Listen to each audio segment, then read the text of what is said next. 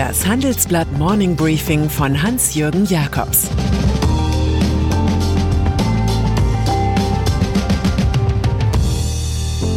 Guten Morgen allerseits. Heute ist Montag, der 21. Dezember, und das sind heute unsere Themen. Ein Riegel gegen Großbritannien. Allianzchef Bäte rügt Politik. Päckchenboom des Internets. Dieser Podcast wird präsentiert von ServiceNow. Ob im Office, Homeoffice oder unterwegs. Die Art und Weise der Arbeit hat sich in den letzten Monaten stark verändert. Aus wie gewohnt wird alles neu. Und Unternehmen und Mitarbeiter müssen lernen, damit umzugehen. ServiceNow schenkt Zuversicht und bietet praktische Unterstützung für die zukünftige Organisation des Arbeitsalltags. Mehr dazu in den Show Notes. Pandemie. Ganz Europa diskutiert in diesen Stunden über Großbritannien, nicht so sehr wegen des Brexit, sondern wegen einer Mutation des Coronavirus. Die neue Variante aus London ist nach Behördenangaben um bis zu 70 Prozent ansteckender als die bekannte Form und völlig außer Kontrolle geraten. US-Regisseur Steven Soderbergh hätte es für seinen Pandemie-Thriller Contagion nicht besser erfinden können. Seit Mitternacht hat die Bundesregierung in einer Art Ad-hoc-Notfallmaßnahme den Flugverkehr von der Insel gestoppt, zunächst bis Silvester. Reisende aus Großbritannien wurden an deutschen Flughäfen mit Zwangstest und Feldbetten empfangen. Auch die Benelux-Staaten Italien, Irland, Österreich, Schweiz und Frankreich sperren sich gegen Touristen aus dem Vereinigten Königreich. Der Eurotunnel ist jetzt genauso geschlossen wie das Fährterminal in Dover. Es ist, als ob die isolationistischen Träume des EU-Schreckgespenstes Nigel Farage über Nacht Wirklichkeit geworden wären.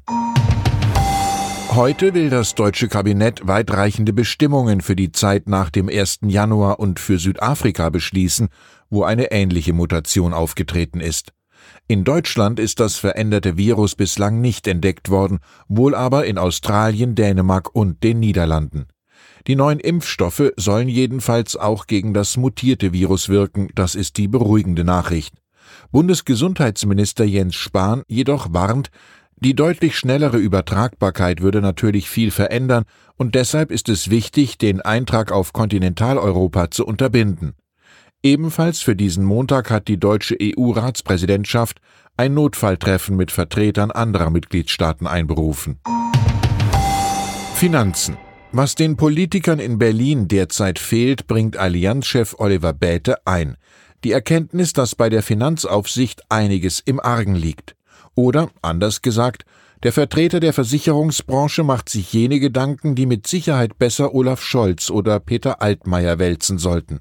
In einem Interview mit der Financial Times fordert Bäte energisch eine strikte Regulierung auf jenen Feldern, wo Technologie auf Finanz trifft, das sei eine Lehre aus dem Skandal um die Fata Morgana Firma Wirecard. Es könnte weitere ähnliche Fälle geben, so der CEO aus München. Es sei deshalb mehr Regulierung nötig. Mängel sah Bäte bei der inadäquaten Besteuerung von Tech-Firmen sowie bei Dark Pools, in denen abgeschirmt von der Öffentlichkeit riesige Mengen an Wertpapieren gehandelt werden. Man wünschte, wenigstens diese Kritik würde im Bundestagswahljahr bei Union oder SPD etwas auslösen. Paketdienste. Wenn von der Kraft des Internets die Rede ist, von der digitalen Revolution zum Beispiel im E-Commerce, so fällt sofort auf, dass damit ziemlich viel analoge Energie verbunden ist. Nehmen wir nur den Kraftverbrauch all der Transporter und der darin herumkutschenden Paketboten. Die Logistikkonzerne brechen derzeit Rekord um Rekord, heißt es in unserem Report.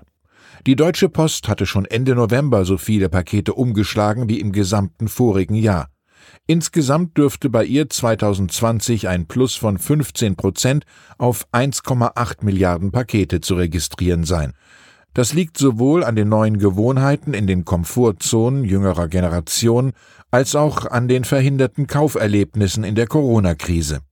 Der Päckchenboom sorgt sogar für ein kleines Beschäftigungswunder, nach offiziellen Angaben oft zu Bedingungen des Tarifvertrags. Ein mittelfristiger Effekt der Lüste an Online-Bestellungen ist das Dahinsiechen der Innenstädte. Die Unionsfraktion im Bundestag will deshalb im Kampf gegen das Ladensterben Pakete im Onlinehandel künftig besteuern. Ein Innenstadtfonds solle aufgelegt werden, heißt es im Grundsatzpapier zweier CDU-Politiker, gespeist durch Steuergelder, aber auch durch die neue Online-Abgabe. Ihre Höhe solle sich proportional nach dem Bestellwert richten. Die Einnahmen kämen voll dem lokalen Einzelhandel zugute, der das jedoch gar nicht will. Jedenfalls äußert sich so Stefan Gent, Hauptgeschäftsführer des Handelsverbands Deutschland HDE.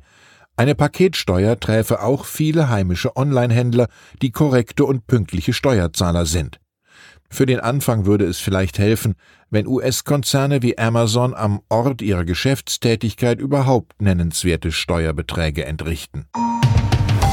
Verteidigung der Streit der Großen Koalition um bewaffnete Drohnen gewinnt weiter an Schärfe.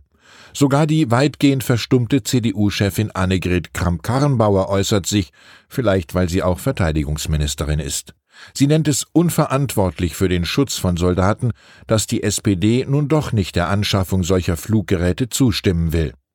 Außenminister Heiko Maas von der SPD, in der schwarz-roten Koalition so etwas wie das tapfere Schneiderlein in Grundsatzfragen, bringt in diesem Disput ein wahres Kunststück fertig. Er klingt genauso wie Kramp-Karrenbauer und ihr Antipode SPD-Fraktionschef Rolf Mützenich. Der ranghohe Genosse hatte jüngst bekanntlich weiteren Drohnendiskussionsbedarf angemeldet und die Sache so erstmal auf Eis gelegt. Maas übt sich im klassischen Spagat.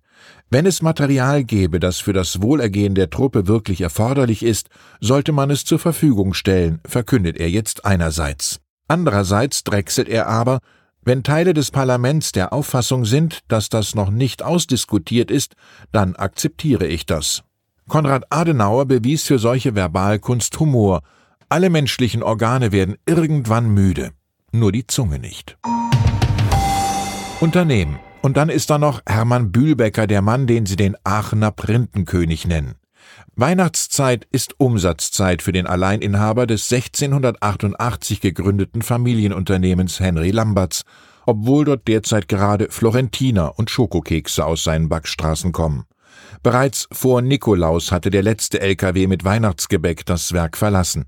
Lamberts, vor 40 Jahren ein Sanierungsfall, ist heute mit 637 Millionen Euro Umsatz größer als die Firma Balsen, die 2019 auf 540 Millionen kam. Womöglich liegt es daran, dass der schillernde Bühlbecker das gemeinsame Foto mit Filmsternchen Adel und Politprominenz zur hohen Kunst des Marketings erklärt hat. Für die Zukunft setzt der 70-Jährige ganz darauf, mit Frau Sarah und Tochter Schiras weiter vom Beirat aus die Geschicke der Firma zu lenken. Meiner Kollegin Katrin Terpitz sagt er, so viele Jahre habe ich gekämpft, einen Familienkonzern aufzubauen. Deshalb ist es mir eine Herzensangelegenheit, dass Lamberts in Familienhand bleibt. Und vermutlich, dass der Blick immer auf seine Schokoladenseite fällt.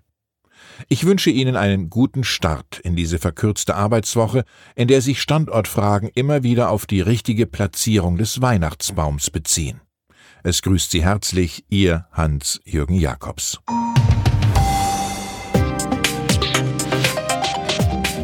Ab 17 Uhr sprechen wir bei Handelsblatt Today über alle Themen, die die Finanzwelt bewegen. Das kann auch das Thema Nachhaltigkeit sein, das in allen Bereichen unseres Lebens immer wichtiger wird und längst auch in der Finanzwelt angekommen ist. Denn immer mehr Anleger achten bei ihren Investments auf Nachhaltigkeit und stellen höhere Anforderungen an Unternehmen. Dieses und andere Themen präsentiert von unserem Initiativpartner, der Hypo Vereinsbank Private Banking. Das war das Handelsblatt Morning Briefing von Hans-Jürgen Jakobs, gesprochen von Peter Hofmann.